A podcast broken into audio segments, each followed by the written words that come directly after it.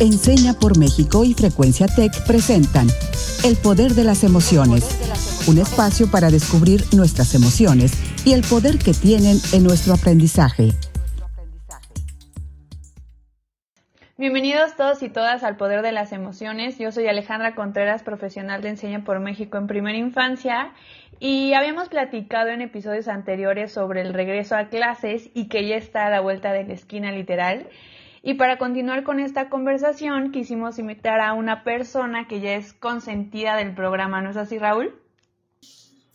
Hola, Ale, así es. Y también les quiero dar la bienvenida a todos y a todas una vez más a este espacio nuestro. Yo soy Raúl Carlín, alumna de Enseña por México y coordinador de Proyecto Nuevo Maestro. Estoy muy contento de reencontrarnos y em, justo como nos decía Ale, tengo el honor de decir que además nuestra invitada del día de hoy es mi amiga personal, siempre lo presumo, y que pues además efectivamente también es consentidaza de este nuestro programa El Poder de las Emociones. Ella es Natalia López de una organización aliada, hermana de Enseña por México, que es el Instituto Día. Y ella está aquí para platicar con nosotros y nosotras el tema del día de hoy, que es las alianzas para la educación. Hola, Nat, te saludo. ¿Cómo estás? Hola Raúl, muchas gracias por, la presentación con tanto cariño y, gracias Ale también. Me entusiasma un montón volver a estar aquí y, ya casi que se, se, está volviendo hábito el venir aquí al poder de las emociones de vez en cuando y justamente en esta ocasión eh, traigo un poco, vengo a revivir un tema que hablamos la vez pasada que nos encontramos, que fue como a finales de mayo, en el episodio 15, que hablábamos de reimaginar la educación. Y recuerdo perfecto que ahí justo conversábamos con todos los cambios que se han generado a partir de la pandemia y los retos y las oportunidades que se han eh, pues propiciado, ¿no? A partir de este hecho histórico y, bueno, pues viendo en retrospectiva y ahora en agosto del 2020, está súper interesante todo lo que está sucediendo con el regreso a clases, como lo comentaba Ale, y, y, justo las alianzas que se están propiciando para continuar la educación en las condiciones que tenemos al alcance para, para cuidar nuestra salud y la de los demás. Entonces, bueno, pues aquí la pregunta como para ir detonando el diálogo que me gustaría proponer es qué alianzas se han producido a raíz de los retos a los que la educación se ha enfrentado con la pandemia. Nat, me encanta la pregunta que nos propones y te la quisiera contestar en varias fases, digamos, a partir de las dimensiones que yo reconozco. Um, porque justamente te quiero compartir que siento que hacia adentro, o sea, yo como individuo, como actor del, del, terreno educativo, he podido hacer alianzas hacia adentro de las comunidades educativas con las que trabajo, en las que intervengo, ¿no? Como parte de... Em, pues sí, como, como miembro del staff de Proyecto Nuevo Maestro y en estos espacios que, en los que acompañamos a docentes del país y fuera del país.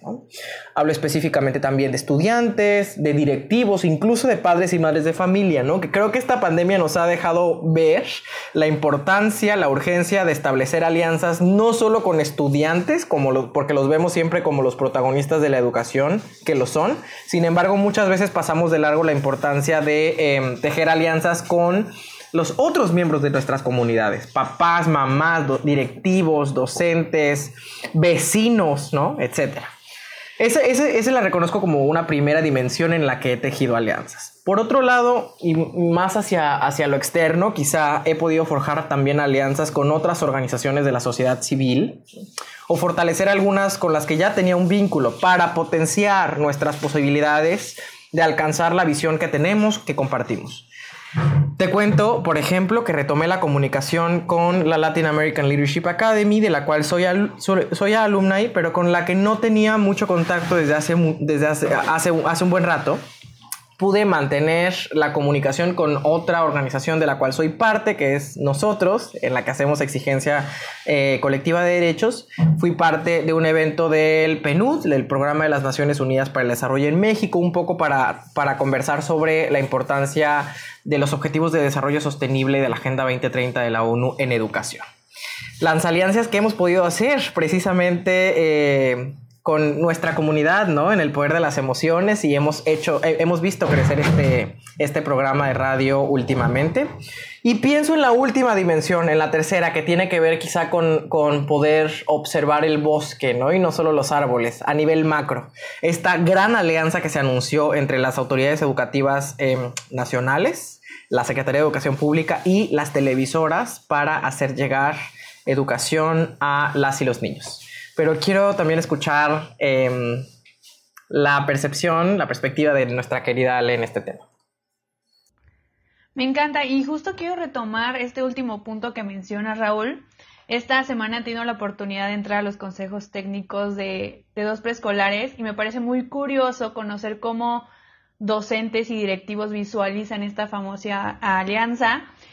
Primero reconocen que ahora se brindaron mayor diversidad de horarios para las familias, para que pudieran ver estos programas y ellas piensan que, esto va a evitar que haya pretextos y que los estudiantes puedan recibir la información que, que, se necesita, pero ahora les preocupa cómo se puede alinear estos contenidos de la televisión con las necesidades de cada contexto.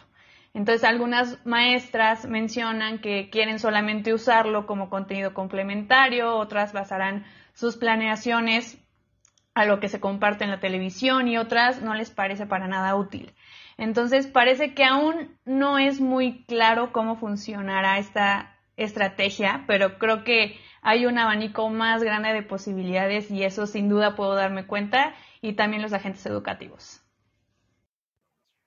Me parece súper interesante escuchar la perspectiva que, comparten Raúl y, y Ale. O sea, por un lado, escuchando Raúl, pienso en, cómo la pandemia nos ha sensibilizado hacia el sistema del cual pertenecemos y cómo somos interdependientes y mientras más conscientes y seamos de ello y nos acerquemos a las personas que nos influyen y que nos benefician o nos afectan, ¿no? O sea, como esa conciencia es súper importante porque justo te escuchaba todos estos niveles de alianzas entre colectivos, entre individuos y, y hay muchas configuraciones, ¿no? Estamos hablando solo como a nivel educativo, pero incluso hasta yo me puse a pensar cómo también esta situación me ha permitido abrirme a otros contactos familiares o de amistades. Entonces, por un lado, ese fenómeno es súper interesante porque creo que la colaboración y la alianza sí está siendo uno de los fenómenos clave de la situación que estamos atravesando. Y por el otro lado, ya aterrizándolo más a lo que está sucediendo en, en el contexto educativo, eh, mexicano, como lo comparte Ale, y estas preocupaciones que, empiezan a surgir en el Consejo Técnico, pues justo tienen que ver con una alianza muy importante que acaba de ser anunciada hace unas semanas de cómo se le va a dar continuidad al, ciclo escolar, dado que pues aún no están las condiciones para, para retomar actividades presenciales y, pues esta ha sido la, alianza de, de, las televisoras nacionales con con la Secretaría de Educación Pública. Entonces, eh, en lo personal me parece un hecho que abre muchos potenciales hacia adelante, cosas que se pueden ir desarrollando y, como nuevos cuidados a tener en los contenidos de los, programas educativos. No sé, mi mente así tiene una explosión creativa a partir de esta noticia. Sin embargo, también es muy cierto eh, la preocupación que, que, puede generar el que pues es algo que pues ahorita está como hacia posibilidad de que podría existir, pero no está ya hecho y consolidado. Entonces, ¿qué, qué hay en medio? Creo que son, son este, inquietudes importantes. Seguro surgen preguntas importantes y me parecería súper interesante que pudiéramos ir abordando las que han resonado últimamente más eh, a lo largo del programa. Sí, Nas, me parece súper interesante lo que mencionas. Creo que el semestre pasado nos ayudó a ver qué herramientas funcionaron, cuáles no, empezar a acomodarnos en esta nueva realidad. Y creo que aún sigue existiendo muchos mitos sobre, sobre este tema, entonces creo que sería oportuno ir a una de nuestras secciones favoritas llamada Desbloqueando mitos. Desbloqueando mitos.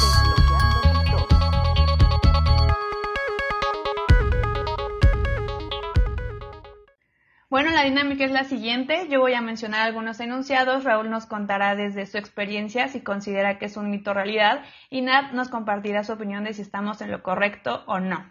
¿Estamos listos para desbloquear algunos mitos? Sí, ya quiero. Súper lista. Perfecto. ¿La educación por televisión es la que tiene mayor alcance? ¿Qué te parece, Raúl? Sí, me parece que es una realidad. O sea, creo que em, es algo que hay que decir. O sea, hay un, hay un déficit quizá de, em, del tema de la conectividad. En México sabemos que hay una brecha digital, pero lo que también sabemos, y ya eh, Nat me desmentirá si no es así, es que, y esto, esto que cito es una encuesta, por ejemplo, del, del 2018 que está disponible en Forbes, que en México alrededor del 92% del total del país tienen una televisión en casa. O sea, es em, altísima, altísimo ese dato. Estamos hablando de que cada, de 9 de cada 10 hogares en México tienen una televisión. Esto nos permite tener, eh, ver en la televisión una ventaja de cobertura. Y creo que en ese sentido, si nos hacemos consciente de las posibilidades que eso conlleva, podríamos estar hablando de llevar educación a casi todos los hogares del país. Em, por eso me parece que esto puede ser una realidad. Me encanta el, dato que nos estás compartiendo, Raúl, porque justo pone en evidencia eh, el alcance que puede tener este medio que es la televisión. Sin embargo, antes de apresurarme a decir si coincido o no, me gustaría mucho, o sea, la pregunta nos dice si la educación por televisión tiene mayor alcance en función o en comparación con qué. Entonces, aquí quiero nada más traer a la mesa que en la primera fase de la pandemia, por decirlo así, en la educación a distancia que se estuvo trabajando en los primeros meses cuando, cuando esto detonó, eh, estuvo muy enfocada a que fuera una interacción a través de Internet. ¿no? Entonces, clases en línea, eh, WhatsApp, Facebook, eh, medios digitales, herramientas digitales. Y ahí quedó en evidencia la desigualdad que existe y cómo no todas las personas tienen acceso a esos medios. Entonces, si bien hay un gran, este, un, grueso de la población que sí lo tiene y que sigue en ese avance de explorar nuevas maneras de ser innovadores y creativos en el cómo vamos a desarrollar la educación este, a distancia, algo que es digno de reconocer es que, como bien lo dice Raúl con este dato que nos comparte, la televisión es un medio al que la mayoría de la población sí tiene alcance. Entonces, eh, creo que el iniciar con este, con este dato es importante porque justo nos lleva a hablar de la equidad, cómo llegamos a la mayoría de los estudiantes. Según datos de, la UNESCO, eh, son aproximadamente, y de hecho más de mil millones de niños los que están desde sus casas. Entonces, imagínate, si eso lo llevamos a los porcentajes por país, tan solo este, Raúl nos habla de México, pero si lo llevamos a otros lugares, o sea, ¿cuántos niños se quedan fuera? Entonces, sin duda, la educación por televisión nos permite llegar a más niños y niñas para continuarla. Y ahorita con lo que compartieron, recordé una plática que tuve con, con colegas y mencionaban sobre casos específicos en donde las familias tuvieron que empeñar pues sus celulares para tener dinero para otras necesidades, pero justamente mencionaban que se quedaron con la televisión. Entonces ahorita me hizo mucho ruido con lo que mencionaba Raúl y creo que ahorita mucho la labor de los docentes nos toca como checar por qué medios, ¿no? Algunos hemos mencionado que vamos a hacer diagnósticos para ver quiénes cuentan con tele, quiénes con eh, celular, quiénes con Zoom. Entonces creo que nos toca empezar a hacer ese análisis de, de nuestras realidades otra vez para llegar con una idea más real de lo que necesitan nuestros estudiantes. Ahora tengo otra pregunta ¿Sentar a los estudiantes a ver los contenidos de las televisoras garantizará su aprendizaje? No, me parece que esto, esto es un mito. Creo que hay, hay, hay, un, hay un riesgo que yo veo aquí en esta alianza que de principio me gusta. Em, coincido con Nat en ver sus virtudes. Eh, hablábamos recién del alcance y la cobertura que puede llegar a tener. Pero me parece que, insisto, conlleva un riesgo y hay que pensarlo críticamente. antes de entrar al aire, lo voy a decir porque tengo mucha confianza con la audiencia del poder de las emociones. Natalia, Ale y yo ya comenzábamos a discutir sobre las bondades, las virtudes y los vicios que pudiera acarrear esta, esta alianza entre educación y televisión, ¿no? Y Natalia comentaba, es que llevamos años siendo educados em, por la televisión y yo le contestaba, y maleducados también. O sea, creo que hay, hay, un, eh, em, hay que tomar en cuenta que la televisión es apenas un canal. Un canal más, o sea, eh, las, las, los cuatro aristas, las cuatro aristas de una pantalla son un canal como lo son las cuatro paredes de un aula. Y el riesgo que yo veo es que eh, pensar que sentar a los estudiantes a ver los contenidos que van a ofrecer las televisoras va a garantizar su aprendizaje es pasar de largo la posibilidad de que tan solo estemos televisando la pedagogía bancaria esta pedagogía bancaria de la que habló Freire. O sea, es esta idea de que entonces el estudiante, la estudiante, sigue siendo una vasija que se posa eh, sobre una silla y que entonces va a haber un experto que ahora va a estar además televisado y que va a verter información como si fuera agua sobre esa vasija. Em, pues estamos cambiando el canal porque ahora va a ser a través de las televisoras, pero el riesgo latente de bancarizar a nuestras y nuestras estudiantes sigue vivo. Y eso es lo que me preocupa de esta nueva realidad y por lo cual creo que esto es un mito. Pero quiero que Natalia nos cuente qué opina. Totalmente coincido con que es un mito y creo que es un mito porque hay muchísimas cosas alrededor que nos hacen dudar de que pudiera ser efectivo el aprender, porque fíjense, la pregunta está interesante.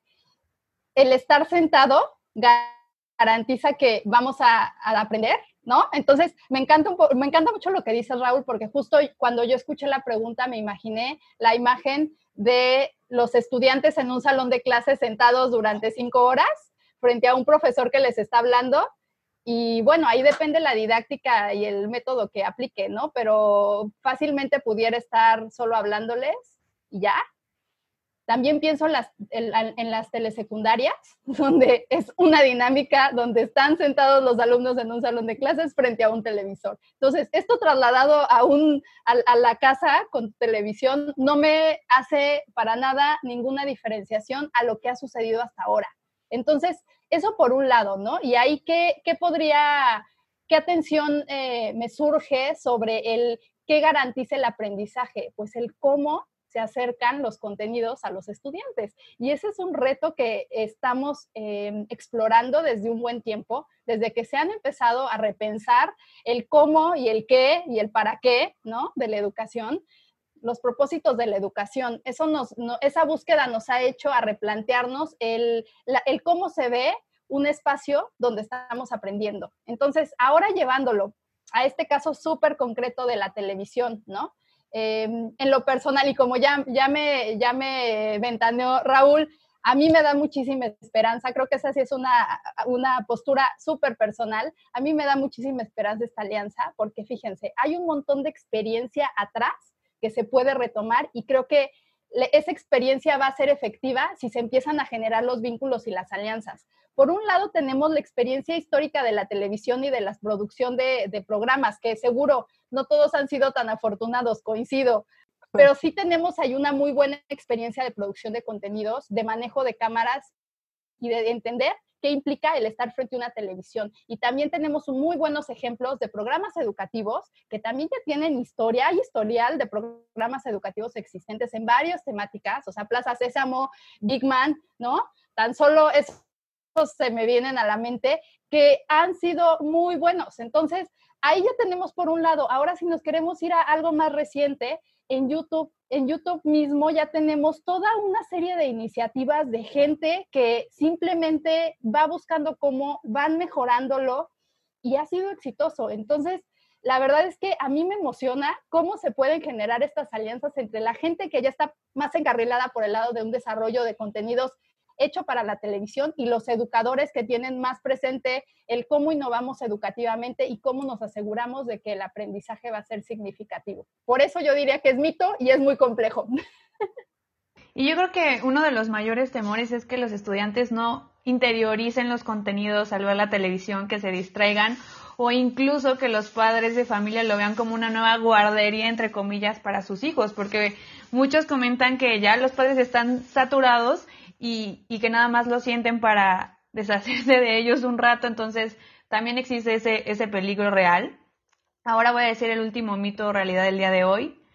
Aprender mediante los contenidos de la programación de Aprende en Casa 2 fomentará un rol pasivo en los estudiantes. A este, a este enunciado em, voy a contestar ambivalentemente. O sea, mi, mi respuesta sería que puede ser un mito o puede ser una realidad, porque me parece que lo que importa aquí es el cómo. O sea, ¿puede fomentar un rol pasivo en los estudiantes? Pues sí, si tan solo trasladamos, como recién lo decía, la, escuela de, la, de las aulas a la escuela televisada. Si tan solo escolarizamos nuestra casa, que, es como lo, hemos abordado también en otros episodios. ¿no? En ese sentido, sería una realidad, fomentaría un rol pasivo en los estudiantes. Esta idea, como lo mencionaba Nat en, esa pregunta ¿no? que, nos, que, me hiciste en el mito pasado, pues si hablamos solo de sentar a las y los niños a ver a alguien, un experto en la televisión que le dice contenidos, que esta palabra incluso ya me denota cierto sesgo, en la educación no es solo contenidos, eh, pues claro que en, ese sentido eh, las y los estudiantes habrán asumido un rol pasivo, un rol pasivo que no queremos que asuman, ¿no?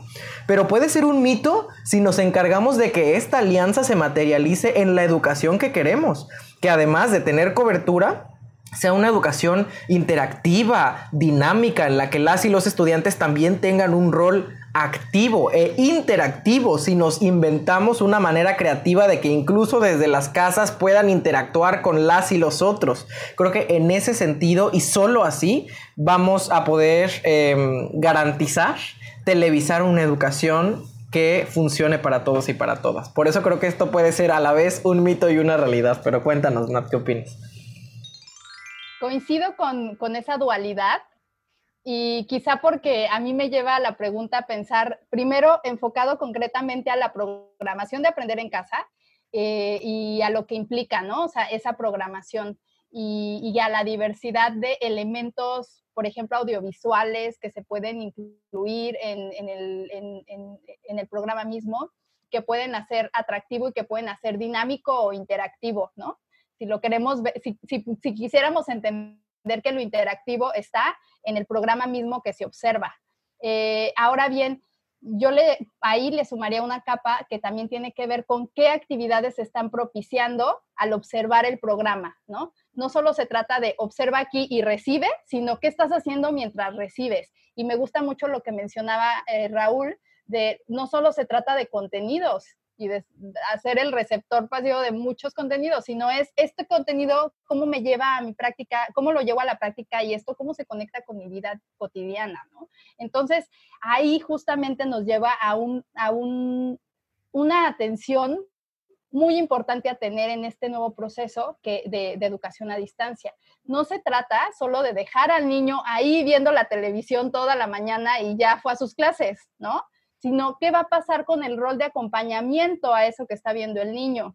Y que ya medio se entiende en, el, esquema de la telesecundaria, donde hay un docente y que está ahí acompañando a los estudiantes. Creo que siempre es perfectible, pero ahí hay aprendizajes a tener eh, a nivel de cómo se lleva este acompañamiento. Sin embargo, bueno, ya yéndome a lo general, creo que aquí a lo que me lleva a pensar es, es importante empezar a entender el rol de acompañamiento que se tiene a este formato. Entonces, está cambiando el formato y esto nos detona un nuevo rol del docente y un nuevo rol de los padres y madres de familia. Entonces, yo lo que estoy observando, así desde lejitos, es que los docentes van a convertirse en los acompañantes de los, de los padres y madres de familia para acompañar a su vez el proceso de aprendizaje de sus hijos lo cual es bellísimo, porque si se fijan, ahí está la manifestación pura de la alianza y la colaboración que incluso ya nombraba, se nombraba en un inicio entre los mismos integrantes de la comunidad educativa. Entonces, yo la verdad sigo inspiradísima, emocionadísima. y, seguro no lo estamos viendo ahora y genera mucha ansiedad, es normal, o sea, no sabemos cómo, ese siempre es como el, el, principal ahí eh, tema. Eh, lo interesante es esperar un poquito, ¿no? O sea, tan solo pasaron cuatro meses para empezar a ver cómo se están acomodando las cosas y ver hacia dónde se está reimaginando la, educación. Me parece un, un paso bastante interesante. Sí, justamente, Nan, ver cómo se está reconfigurando todo este labor docente, también los papás, las características de los niños. Por ejemplo, también habrá un portal web de, de Aprendo en Casa 2. Y en mi preescolar sabemos que nuestras familias no podrán tener acceso por la falta de recursos, no tienen internet. Y decidimos seleccionar algunos contenidos que más nos sirven y los vamos a pasar a Word, imágenes o algún organizador que nos permita compartirlo a los padres de familia y que ellos puedan enseñárselo a sus hijos. Entonces, me parece que ya también creció nuestro sentido de posibilidad. Creo que mucho del semestre anterior era de, uy, pero no sé cómo hacerle y veíamos creo que más problemas que soluciones y creo que ahorita tenemos como muchas, muchas formas de, llegar a los niños y sí va a ser sin duda una prueba muy interesante, pero va a ser un proceso. Creo que todo, todo cambio causa incertidumbre, pero vamos poco a poco y también justamente he visto en muchos talleres que los maestros están preparando en todo tipo de temas y Raúl no me va a dejar mentir.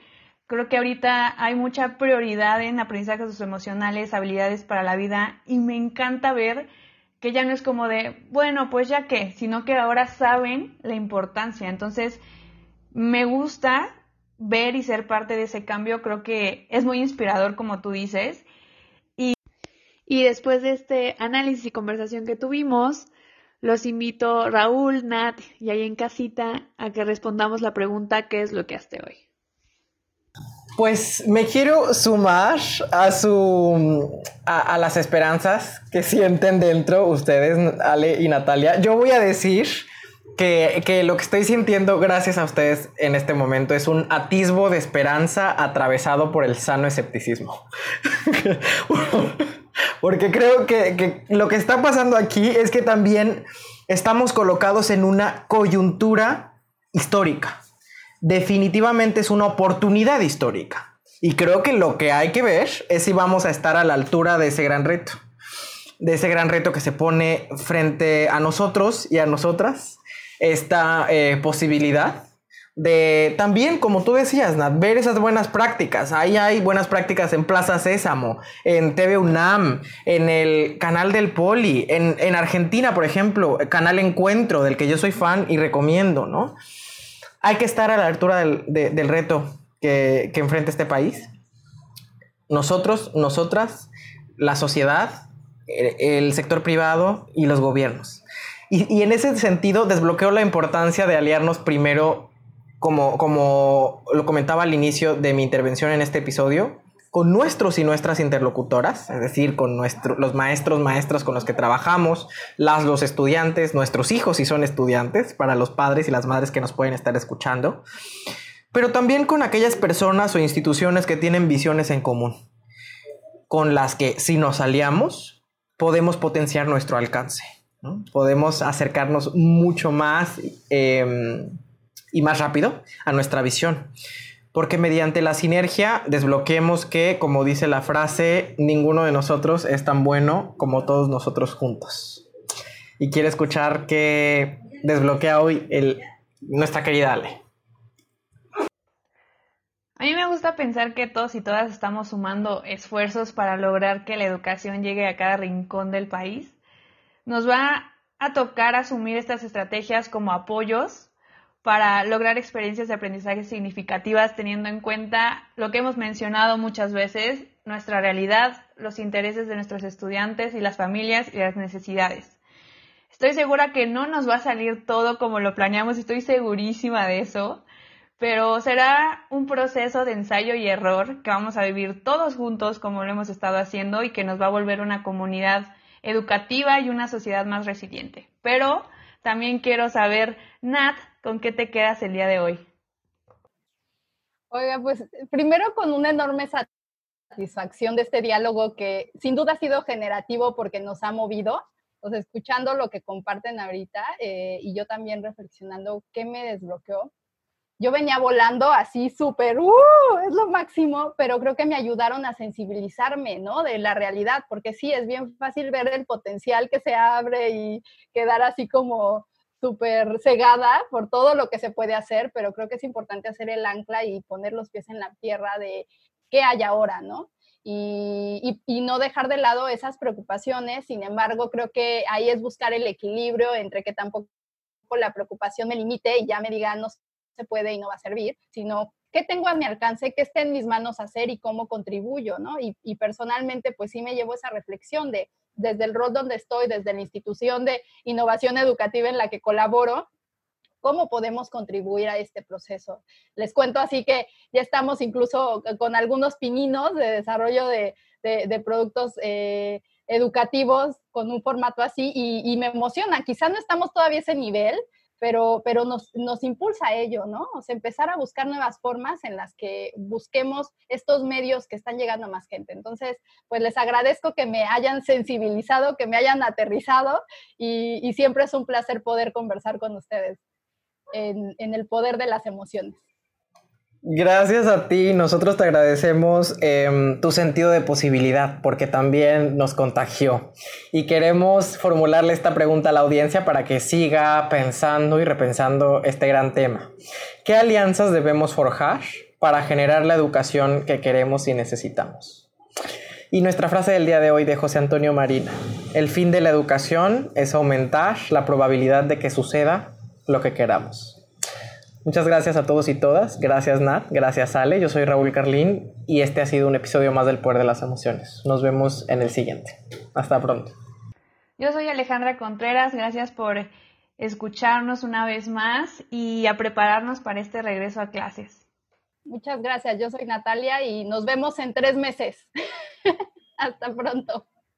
Esto fue El Poder de las Emociones, un espacio para descubrir nuestras emociones y el poder que tienen en nuestro aprendizaje. Un programa producido por Enseña por México y Frecuencia Tech.